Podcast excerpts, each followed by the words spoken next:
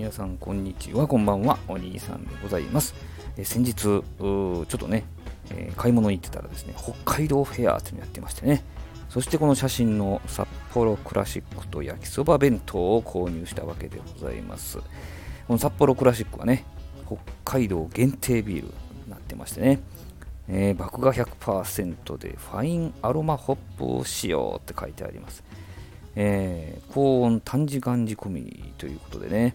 えー、うまさをしっかり引き出している感じですよね。なので、コクもあってすっきりを、まあ、どっちも実現しているような感じでね、もう見つけたら大体私買いますね、これね。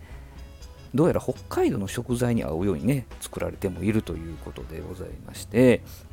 あのー、まあ、札幌ビールシリーズは好きなんですけど、このクラシックもね、なんか春にね、限定醸造の商品も出たというふうに、緑の確か缶やったと思うんですけど、えー、もちろん見たことはありませんし、買ったこともないんですけどね、えー、見つけたら買いたいなと、そのように思います。で、また、この焼きそば弁当ですよ。ね、あの、マルちゃんシリーズの東洋水産から出てるやつです。ね、北海道で販売されてるんですけどね。えー、まあ、カップ焼きそばといえば、お湯入れて、で、時間経ったら湯切るじゃないですか。ももちろんご存知の方もおられるかもしれませんけど、この湯を使ってもう一品スープ作るというものなんですよ。中に中華スープがついていて、まあ、それをこうカップに入れときますよね、マグカップとかに。で、焼きそばをお湯入れて、時間経ちました。普通だったらこれ流しとかにね、ジャーっとせてて流しがボンとか言うたりするじゃないですか。このお湯を適量そのカップに入れて中華スープを作ると。斬新ですよね。まあ、中華スープちょっと濃いめなんですけどね。焼きそばも濃いめなんで合うんですよね。でまあ、北海道限定のね、販売商品ということで、あの、スタイフの配信者で DJ ミネさんという北海道在住の方がおられるんですけども、あのー、お伺いしたら、やっぱりね、ソウルフードっておっしゃってます。はい。で、あの、この DJ ミネさんね、先日、あの私のチャンネルを紹介してくださったんですよね。で、私の配信から人物像みたいなのをね、想像して、えー、それをね、配信してくださったんですけども、あのね、このミネさんのね、あの、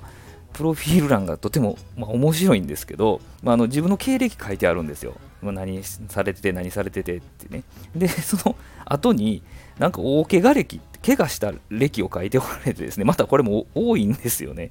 あの、えぜひ、あの、皆さん、概要欄に URL 貼っときますので、ぜひ、あのどんな怪我、こんな人のね、不幸を笑ったらダメなんですけど、そこに書くと思ってね、えー、その発想、斬新やなと思いまして、まあ、どんな怪我をね、これまでされてきたかっていうのを、あのぜひ皆様もね、覗いていただいて、また配信も聞いていただけたらと思います。もう多分200、